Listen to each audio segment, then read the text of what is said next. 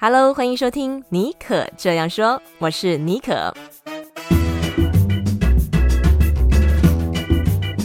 尼可这样说是一个分享不离职创业、个人成长、品牌经营的 Podcast 节目，协助你将副业发展成事业，拥有更多选择权。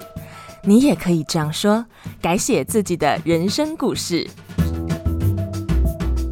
Hello，欢迎收听今天的节目。呃，有一阵子没有跟大家 update 我的近况了。我最近呃做了一个重大的决定，就是我从我任职的戏谷科技公司离职啊，从原本的不离职创业啊，转变成这个全职创业的模式。那这个决定其实并不容易啊，也是花了很多年的这个累积啊。那一方面是因为经济条件允许，再来呢，我特别想要看看，如果我 all in 的话，我的自媒体事业能带我到什么地方啊？我特别想知道自己的能力的边界和极限在哪里哦？那有些听众朋友可能知道哦，我最近成立了尼可学院，你是你们的尼可，是可以的可。正式成为一名品牌经营的顾问哦。那尼可学院呢，是专门为上班族和内容创作者设计的，呃，一个训练营，协助大家打造以内容优先，结合品牌管理啊，整合行销策略，还有实际案例的操练，还有这个六周的陪跑计划，从零到一要帮助这个呃上班族和内容创作者建立个人品牌或是他的事业体。所以呢，今天节目的特别来宾啊，就是我自己。因为我最近上了我一位朋友 Shelly 她的节目《闺蜜海外私房话》，聊聊我从这个不离职创业到全职创业的心路历程，也有关于品牌经营和自媒体经营的这个心法哦。那音乐过后就进入今天的访谈喽。我觉得应该基本上认识你或是有在 follow 你的粉丝来讲，其实都嗯知道说这几年你一直开始在实践这个不离职创业，在你的音频里面呢也有提到很多这样子的一个内容。最近呢你也分享说，哎，你离开了戏谷大公司的稳定工作，然后决定出来创业，成立了尼克学院。好奇就是说跟我们聊一下这整个的心路历程，还有当中你的一个思考点。嗯好啊，好啊，我觉得这个问题真的很棒，因为很多人就我最近朋友知道说，哎，我离职了，然后就是有分大家的那个反应有两派，派人就觉得说，哇，我好勇敢，可以做自己，嗯、呃，有兴趣的事情，就是靠兴趣变现，他们就觉得啊，很羡慕。还有另外一派朋友是觉得我疯了，就是为什么要放弃那个铁饭碗？也不是铁饭碗啦，就是稳定的工作嘛。然后因为大家都觉得在戏谷工作就是配啊什么整个都不错，为什么要那么想不开？对。所以我觉得你这个问题真的真的很好。我自己其实也是在这个问题上面，嗯，挣扎了很多年。那之前曾经有离开戏骨的公司，就是在疫情的那段时间，但后来因为有个很好机会又回去。那我觉得就是因为我这两者。这样子两个的经验都有曾经有经历过啊，所以我后来才会决定为什么要快出那一步。好，那我先倒转一下，就是在全职创业之之前呢，我因为原本的就是。就是大概四五年前开始，我觉得原本的正式工作就是不能够再满足我的需求，我就觉得好像嗯，在那种朝九晚五的生活、工作、生活之之余，好像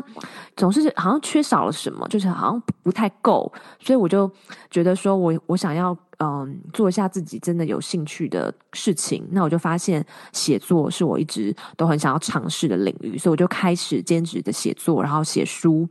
然后开后来开始慢慢经营自己的部落格和自媒体，这一两年开始也接一些商业合作的案子。对，那我觉得当初这个起心动念，其实就是希望说，如果拿掉名片上的 title 之后啊，我还可以拥有一些选择权。就如果人家问我说：“哎，你是谁？”那如果我不在这家公司工作之后啊，我好像还是有一个身份哦，就不会就好像就空了这样子。那我觉得这几年来的这个不离职创业下来啊，我认为就是边工作，然后你边微创业的好处呢，是可以让我有这个重新 refresh 的机会。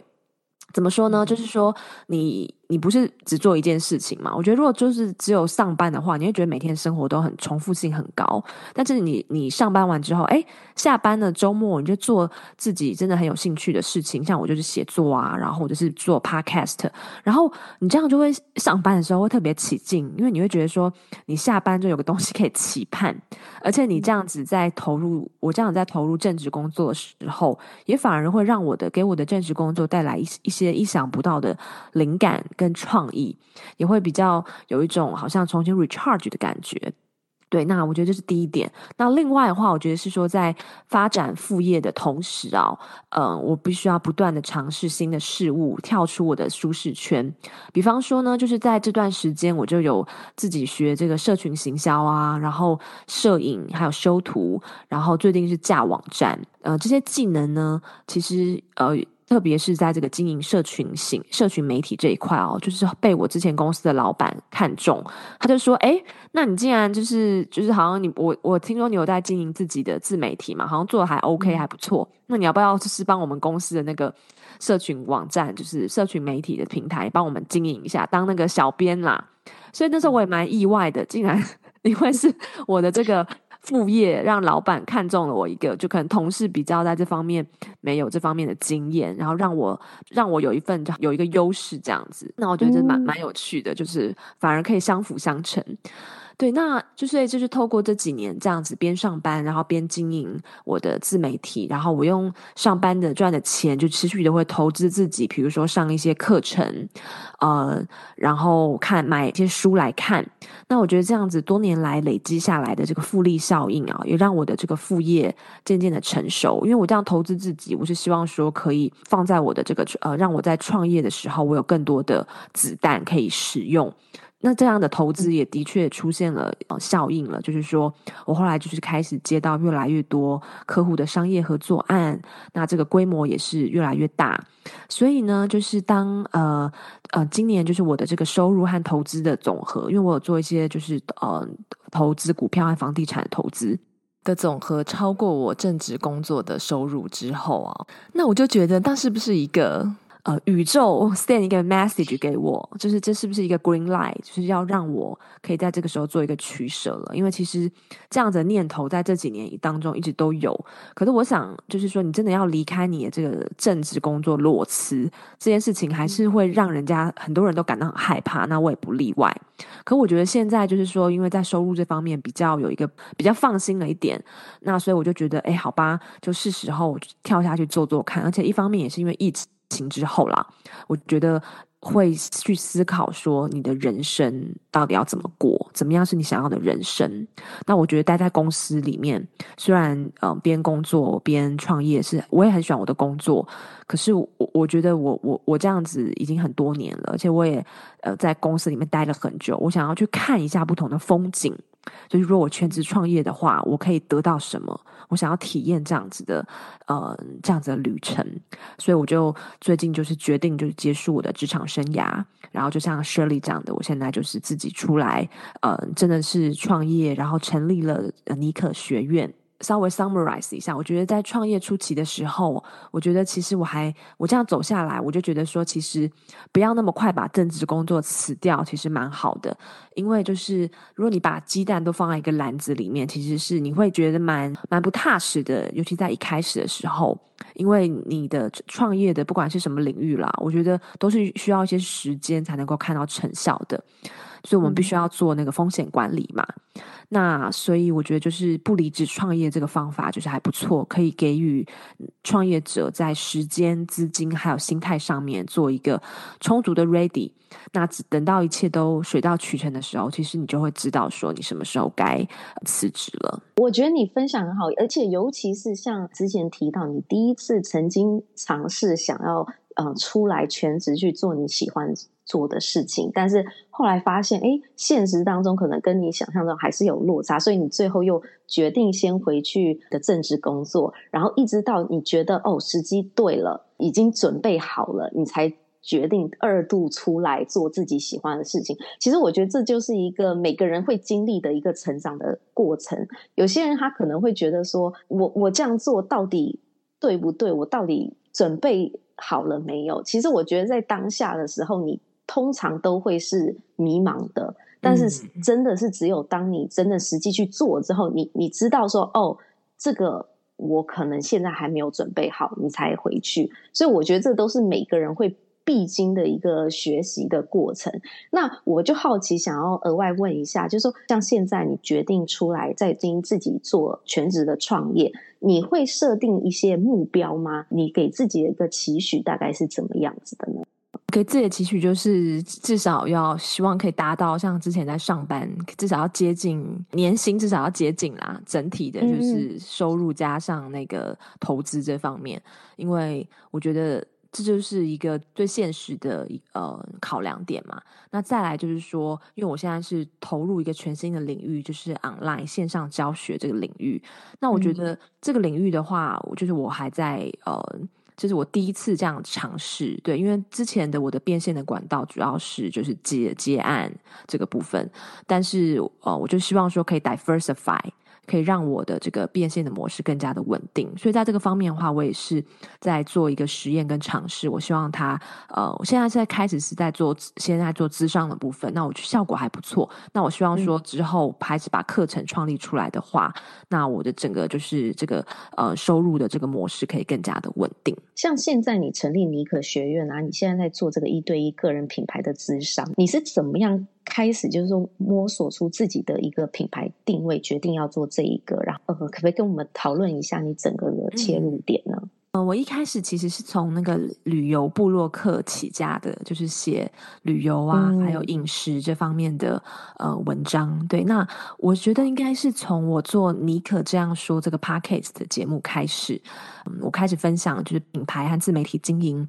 还有不离职创业在家创业这样的主题。然后我的这个写作的主题也开始有有有往这方面延伸。那我邀请的很多来宾也是就是这方面领域的大神，都我们都在讨论这方面的这个大家的心路历程和经营策略。没有想到就是其实得到蛮多听众的共鸣哦。然后有的人还会私讯问我说：“诶，到底就是我发现很多上班族其实也都。”希望可以不只是上班族，希望可以拥有更多选择权，所以他们就问我说，到底要如何踏出那一步？然后有些人如果已经有在做自媒体的，就会很好奇说要怎么样内容变现，或者突破目前在品牌经营方面的瓶颈。对，然后我就会跟大家做一些讨论，然后就让我发现说，诶，其实有这样需求的人还蛮多的，而且这种需求，我觉得就是收到越来越多这样子的信，我觉得这就是一个。商机吧，message 这样子，嗯、对，所以我就开始在原有的这个旅游饮食主题的创作之下之外呢，我就加重这方面内容创作的比例。所以，我希望说，可以透过分享这个品牌经营啊、不离职创业的主题，可以协助上班族和创作者跨出那个最重要的第一步，然后找出自己的优势，呃，然后让他大家可以拥有更多选择权，就跟我一样，可以就是慢慢的把副业发展成一项，呃，你的这个全职的事业，呃，然后另外的话就是说。我的研究所是念广广告嘛，那也是跟广告行销相关的，嗯、所以我过去做的工作也有嗯侧重在网络行销还有品牌管理这方面。虽然我对这个主题就是一直很有兴趣，因为毕竟我这几年都是在做这件事情，所以我就想说，那就是可以跳下去做做看。那目前的话，就是反应也还不错，所以我觉得很谢谢大家。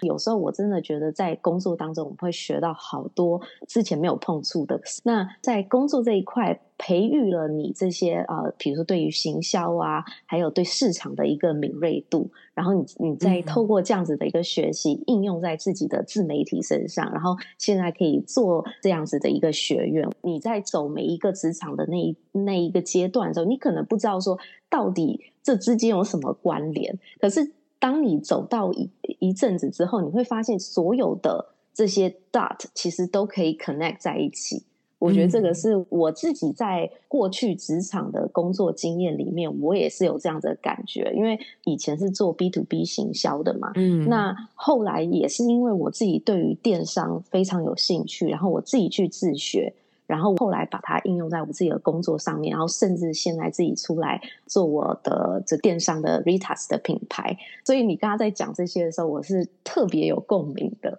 对，真的哈、哦，很有趣。就是说，可能你也不知道，就是说你走过的路什么时候会用到。嗯然后就在一个不经意的时候，它就可以派上用场。你创立这个 Ritas 也是因为你曾经有过这个电商 B to B 的经验，所以你这样现在这样出来做，它的这个学习曲线。也可能不会那么抖。觉得还有一点，你刚刚有提到，就是说在这几年当中，你其实也会自学很多相关的内容，帮助你的副业。我自己也是，因为过去虽然有行销的背景，可是在电商这一块也不是这么的成熟，所以我也是靠我下班之后去上怎么去建站啊，然后做 Shopify 啊、WordPress 啊，就是自己去学习。然后其实我觉得学习到的东西不比你在上班工作的嗯呃那个程度少，然后那我们可以再继续深入聊一下，就是因为刚刚有提到你在做个人的品牌的定位这一块，接下来的问题，我想更 focus 在作为一个 content creator 这一个部分，你可以给我们大家的一个建议。因为我之前在你的部落格阅读到，你在成立这个尼可学院之前呢，其实你也是经过了几年的累积，然后。呃，我觉得最让我很 impress 就是说，你可能当时在写部落格不到一年的时间，然后粉丝数还没有到达两千，你就出了第一本的旅游书，颠覆我们以前想象，就是说你要出书，可能就是需要好多粉丝去支持你，嗯、你才有机会被出版社给看见。所以跟我们去谈谈你成功的关键因素。没有没有没有，我觉得是呃幸运啦，就是自己 自己也是很很努力的呃累积，然后然后有找方法，然后做一些 self promote 这样子。就是我认为，嗯、呃，当初就出版社就是很谢谢出版社愿意给我这个机会。我觉得是因为他们呃看到就是我在网络上有持续累积我的作品。因为当初我成立我的部落格之后啊，那个时候我没有就是说就是被动的去等待别人来发现我我的文章。然后我是很积极的，就是去投稿给一些相关主题的网络媒体。那时候真的是很认真，就是去找一堆我觉得，呃，我我平常有在阅读或者我觉得很有质感的网络媒体，因为网络媒体的门槛相对来讲比较低一点嘛。而且现在大家的阅读习惯也都是以网络为主，所以那个时候我就有投稿给一些网络平台。然后让更多人看见，可以触及更多人。那后来是因为我成为一些网络平台，像是呃《换日线》啊、关键评论网、小日子的专栏作家，我觉得这也是一个，就是给你多一个 title 吧，然后可以帮助帮助你建立一个 credibility。毕竟你有这样子的经验，曾经为这些媒体公告过这样子，所以当机会来敲门的时候呢，哎，哦，就能够把握住。对，那再回答你刚刚说的那个第二件事情，就是那跨国商业。案接这个呃合作案这个部分，我记得那个时候，当时我的脸书的粉砖追踪数哦，好像才三千多吧，还不到四千，我印象中。嗯，然后我也很讶异，说为什么会有人来找我？因为我们的想法都是说，可能你是要破万啊，十几万啊，嗯、你 才才会轮得到你这样子。对，但是后来我就发现说，可能是因为我的当时的创作的内容非常非常 focus 在就是北加州的小众旅游。所以就是我的 follower，他们的这个样貌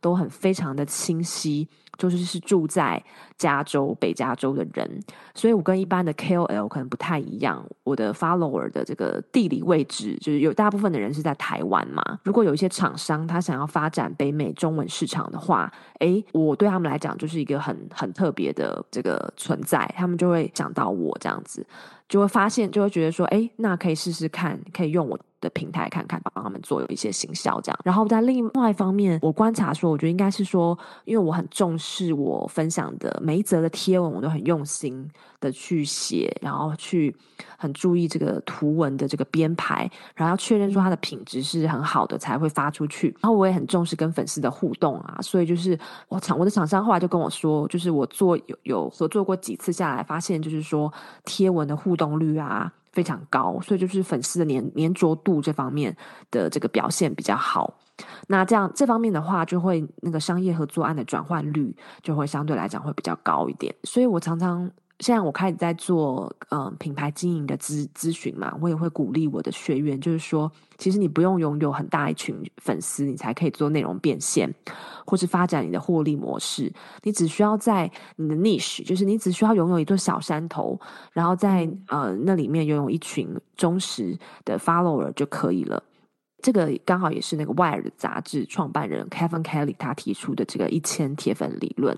印证在我身上也是这样子，也希望可以给大家做一个参考。嗯，OK，所以这样听下来，我觉得有一个有两个关键啦。第一个，你可能不要以为自己的粉丝数小就没有任何机会。你第一个是做到你主动去出击，就是积极主动，然后再来第二个就是你是。很清晰你自己粉丝的一个定位，然后比如说你就只有一千个粉丝，但是你的互动还有你的粘着度是很高的，一样可以获得厂商的青睐。没错，那怎么样去维持这个粘着度？其实就是在从你平常就是你的每一则贴文，然后不管是怎么样的图片啊，然后文字啊，你都是精心安排的。所以我觉得这个是很多人会遇到的一个问题，比如说像现在经营自媒体的，他有好多的社群媒体要经营，脸书啊、IG 啊、部落格啊，或者是甚至是音频节目这些发文，可不可以给我们一些建议？就是说，如果我今天在想要做这个部落格，然后也想做自媒体的话，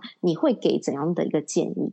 嗯，好，我觉得这个问题很棒，就是因为我也是摸索摸索了好多年，现在其实也还在继续学习。那我我都会跟我的学员讲，就是说，我觉得内容创作者，尤其是你刚起步的时候啊，一定要选择适合自己的平台，就是不需要在一开始的时候就想要同时经营多很多个平台，因为这样子会失焦，而且就是因为每个平台它会吸引，其实都会吸引不同的族群，就是年龄层啊和大家的兴趣以。及阅读的方式都不一样，所以你在每个平台上面，你说故事的方式也不不一样。所以在初期的时候，其实就是可以选一个主战场，然后在上面持续的产出内容，培养一群呃 follower。然后就一旦你培养出就是很很忠实而且持续成长的粉丝数之后呢，粉丝人数之后，你就可以开始去 diversify。多元化经营，发展出比较多样的这个传播方式，就是也许你就可以开始经营不同的平台，因为这样子做的话，你可以找寻新的不一样的观众。我想要再分享一下，就是说你在选择那个主战场的时候啊，其实其实可以去思考，就是你你自己的优势在哪里。例如说，像是我觉得 Shelly 声音就很好听，就是很适合做 Podcast 嘛。嗯然后有些人就是很会拍影片，或者是说讲话就是很在镜头面前就是很很有那个镜头缘，那他就很适合做 YouTuber。然后有些人就喜欢文字的话，那就是部落格嘛。那脸书可能也蛮适合比较长的文章。然后再来就你要去思考你的目标族群会出现在哪里。如果像是这个美妆部落客啊，就可以考虑用 IG，因为 IG 上面的这个是年轻女性的族群较多。然后如果你的这个市场是锁定在中老年人的话，那可能脸书 不好意思，脸书现在真的是其实渐渐那个年龄层有比较老化老化，对对对。然后我觉得再来就是不要把那个社群媒体当做你唯一的，当做我们唯一的创作平台，因为我们并不 on 这个社群媒体。就是说，而且现在就是什么，真的每个社群媒体，尤其是脸书跟 IG，那个演算法一天到晚都改来改去。然后去年那个脸书不是还宕机吗？然后 我有朋友，他那天就是要发叶配文，就发不出来，然后他整个世界就是 crash 了这样子。嗯、所以就是说，我觉得有一天，假如如果主客博要把脸书关闭，那我们上面的粉丝，我们真的一个都带不走。嗯，所以就是这也是为什么后来我就渐渐的比较把重心放在我的个人网站，所以我就今年就就是重点就赶快要推出我的个人网站。然后个人网站上面就有部落格嘛，嗯、所以你就可以去用那个社群媒体去做这个宣传导流，然后还有用社群媒体去维持跟粉丝的互动。但是呢，主要还是会以个人网站跟部落格为主。那我觉得像是脸书的话，就很蛮适合经营社团的，因为它上面会有一种私密感嘛，然后可以支援比较多的一些互动功能。你可以运用脸书去建立一群就是 profile 兴趣很相近的 community，然后跟他们在进上面进行很深入的互动。像是就是我知道有很多国外的这个线上课程的这个教练都会运用脸书社团，在上上面就是跟大家进行交流啊，然后提供大家有用的资讯。那久而久之，这个社团社团成员信任你之后，他有可能就会购买你的课程。OK，那在最后，我再稍微很快的讲一下，就是我的这个我个人的在每个平台我的内容的差异化的策略。就刚刚有讲到，就是我是以目前是以个人网站和部落格为主要的战场，那我就尽量就是说，你每周要固定产出一篇新的文章，然后把文章可以拆成比较短的内容，因为一篇文章很长嘛，那你可以把它拆成比较短内容，然后就把它 repackaging，然后放在脸书跟 IG 上面。啊，比如说一篇文章，把它拆成五个 IG 的 post，然后最后这五个短文可以再合并成一一篇完整的，然后你就是可以有很多的内容可以使用，这样子。我觉得你这一个方法超聪明的，因为很多我们在做创作的时候，就是会有时候会没有灵感，不知道贴什么。所以其实你只是 repurpose 你的内容，而且你可以一变多个，然后可以提早先安排好你在社群媒体的这样子的一个 schedule，就不会人家觉得，诶，今天看到你，然后过了一阵子你就消失，然后又突然 po 一篇文章，就是很可以很 routine 的，很让人家永远会记得你，因为你是很固定的在产出，这一点学到了。而且如果你是先放在你的个人网站或部落格的话，你拆成短文的时候，你就可以。再用那个脸书跟 IG 做导流，把它导回你的网站，所以这样就是双赢。这样我觉得，然后在那在写部落格写文章的时候啊，也可以就是用运用一些这个 SEO 关键字去优化关键字，这样你的文章就比较容易在网络上被搜寻到，那你的流量就会提升。脸书的话，我现在是就是比较。比较是把它当成宣传的核心的重点，还有经营那个经营 community。那 IG 的 story 的话，我就觉得它很适合分享，就是一些生活的琐碎的小事啊、片段啊，或是跟粉丝就问粉丝问题啊，请大家投个票。我觉得它的互动性还蛮好的。那最后的话就是 podcast，我不知道你是不是有这种感觉？我觉得 podcast 就是蛮适合讨论一些比较那种深入，然后知识型的内容。对对，然后因为我觉得这个收听的族群哦，他们之后都是比较上进的一群人，喜欢学习啦，可以能够听进去比较深入的东西，还有一些自我成长的内容，所以我会在这个上面分享我个人的专业，像是品牌经营啊、呃，自媒体行销、不离职创业这方面的内容。而且因为我觉得 Podcast 本身，因为它是用听的，所以你可以一边听一边做其他事情。觉得在以听众的角度来讲，它的持续力是可以比较久的。但是如果是比如我今先看一个东西，我我可能没有办法 focus 一个 YouTube 的影片超过二十分钟，因为可能哎有点吃力，因为我要 focus 注意在看。就像你讲，可能 Podcast 是比较。可以在 topic 的布局上面是可以做比较深入的延伸，真的。刚刚有提到你跟我们分享了，就是整个你在品牌的一个定位啊，然后也有跟我们提到你给创作者的一些，比如说他们在经营部落格的一些建议。那再回来，你可不可以跟我们先分享一下你之前边工作边创业，你觉得最有挑战，然后最有趣的地方？是什么地方？然后你现在又开始全职的创业，就真的是 focus 在这个全职。你有没有遇到你觉得很有挑战的地方？我觉得边工作边经营副业的话，就你的工作时间一定会拉的比较长，因为你是老板兼撞种，就是没有固定的上下班时间嘛。所以时间的管理能力就很重要，然后还有就是 prioritize 的能力，因为你需要在一堆工作当中快速的去区分哪一个是最重要，然后能够产生最大效益的任务，然后就集中精神的呃完成它。但最有趣的地方，我觉得就是在于你永远都不会觉得无聊吧，都有事情可以做。对，然后生活就很充实，就像刚刚有讲的，就是你下班之后可以做自己有兴趣、有热情的事业。那上班的时候就会觉得更有动力，因为你知道你是在投资自己的事业。对，但我觉得现在就是全职创业之后，有一个最大的挑战，那其实也蛮有趣的啦，就是会发现你要扮演的角色会不断的变动。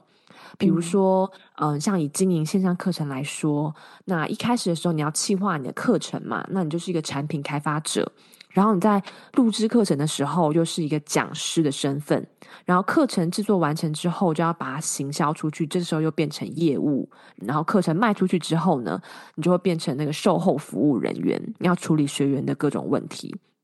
除此之外呢，还要搞定那个背后的软硬体的技术，还有行政、行政事务啊、金流、财务。所以在这个过程当中，身份是不断的变化。那我觉得像是这种，你就是不断的转换工作模式，其实对于身心来讲是一个很大的挑战哦。因为你必须要不断的转换思维模式，然后要不断的一直去学习新的东西，解解决问题的能力也要很强。这就是会让你变得。脑筋会动得很快，然后解决问题的能力也会变得很强，大概是这样子。我很好奇，就是说有时候我们太 focus，你可能会没有设下时间的 boundary，你会发现说，哎，我好像以前上班的时候，你只有一个固定的作息，但是你从自己创业就没有六日这样子的概念。我想问一下，你现在目前你是怎么安排你全职创业的整个一天的流程呢？其实我目前还在摸索的状态，但我可以分享边工作边那个做副业的时候，我是怎么安排时间。就在九点那个开工之前，九点之前，呃我是大概六点起床，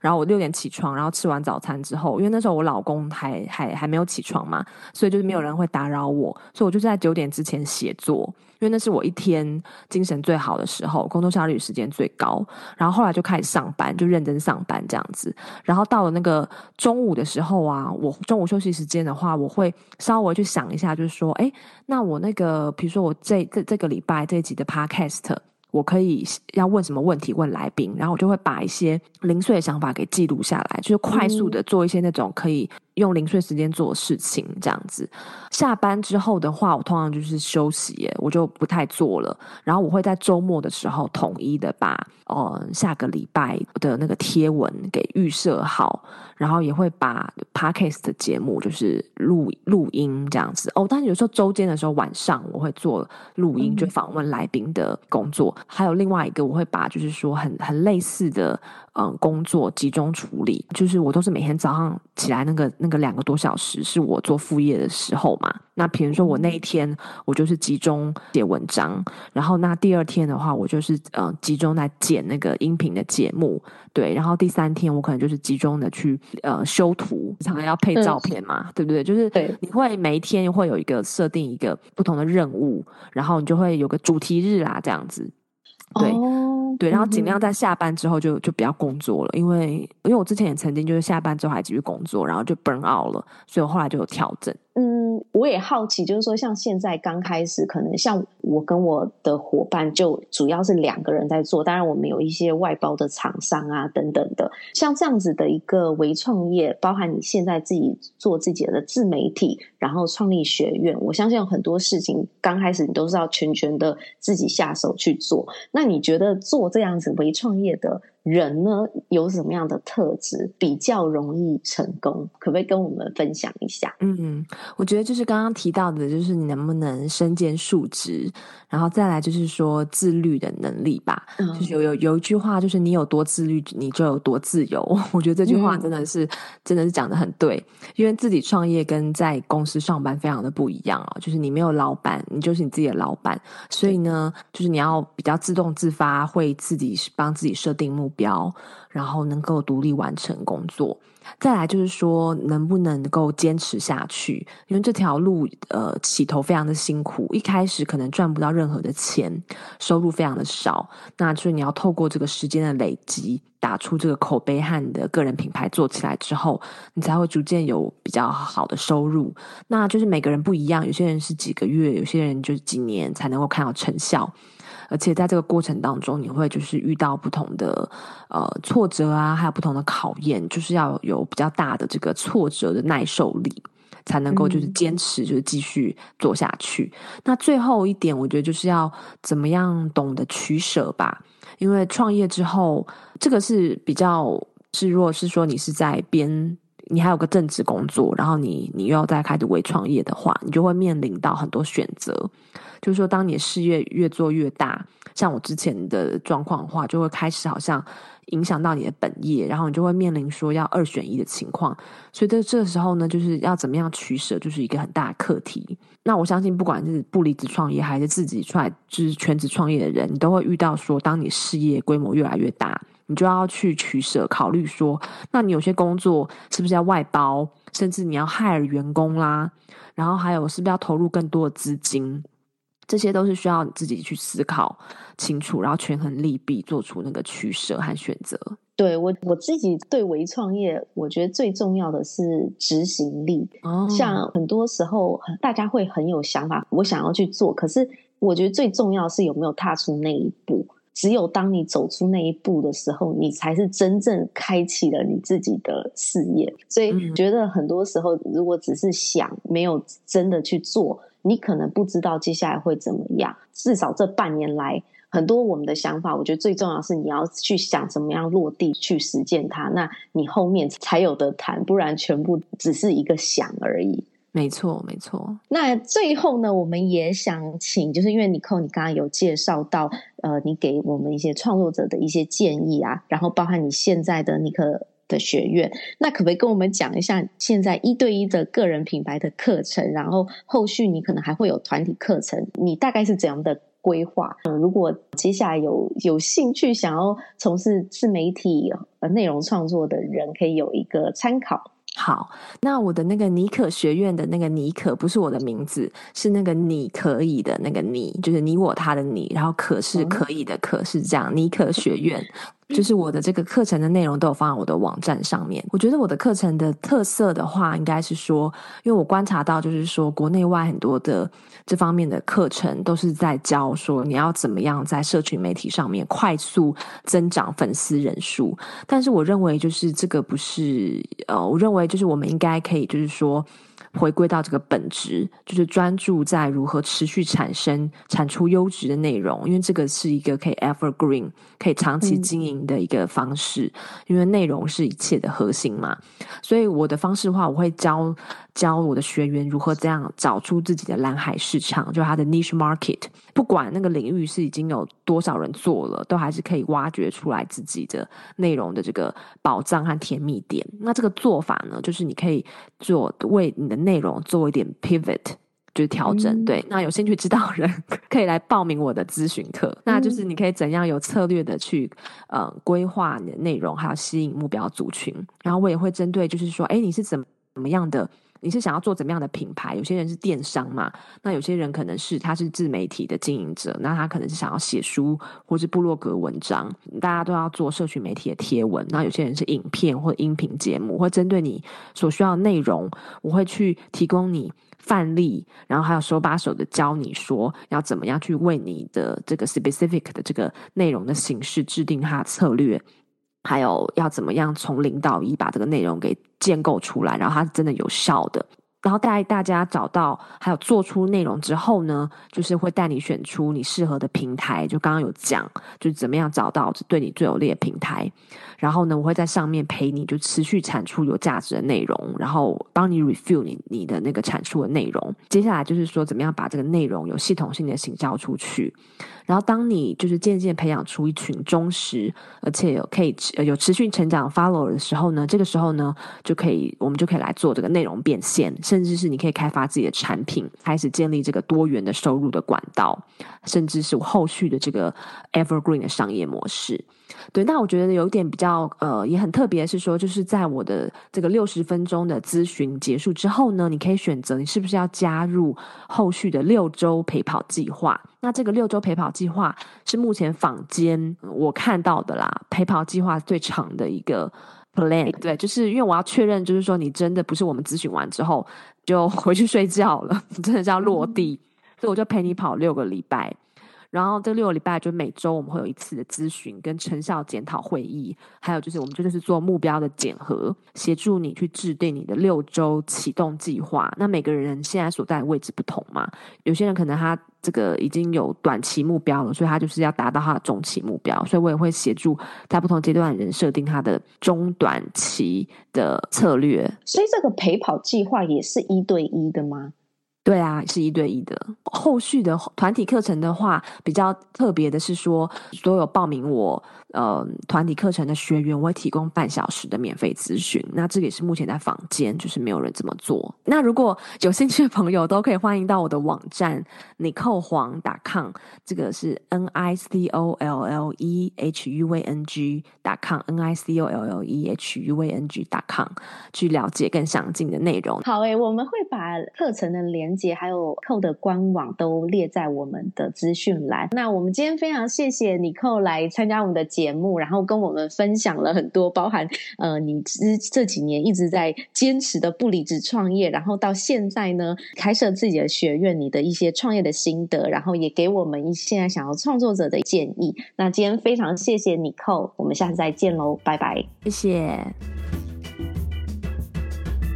诶，你听完今天的节目，你有什么想要跟我分享，或是留言告诉我的吗？都非常欢迎你搜寻在 IG 上面，还有脸书上面搜寻 xjbonjour 尼可 Nicole。那你们的留言呢，我都会呃亲自看，而且并且会在第一时间回复。那也麻烦大家可以到 Apple Podcast 帮我留下五颗星，还有留言，因为这样做可以让我们的节目被更多有需要的人听到跟看到。好，那我们就下次再见喽，拜拜。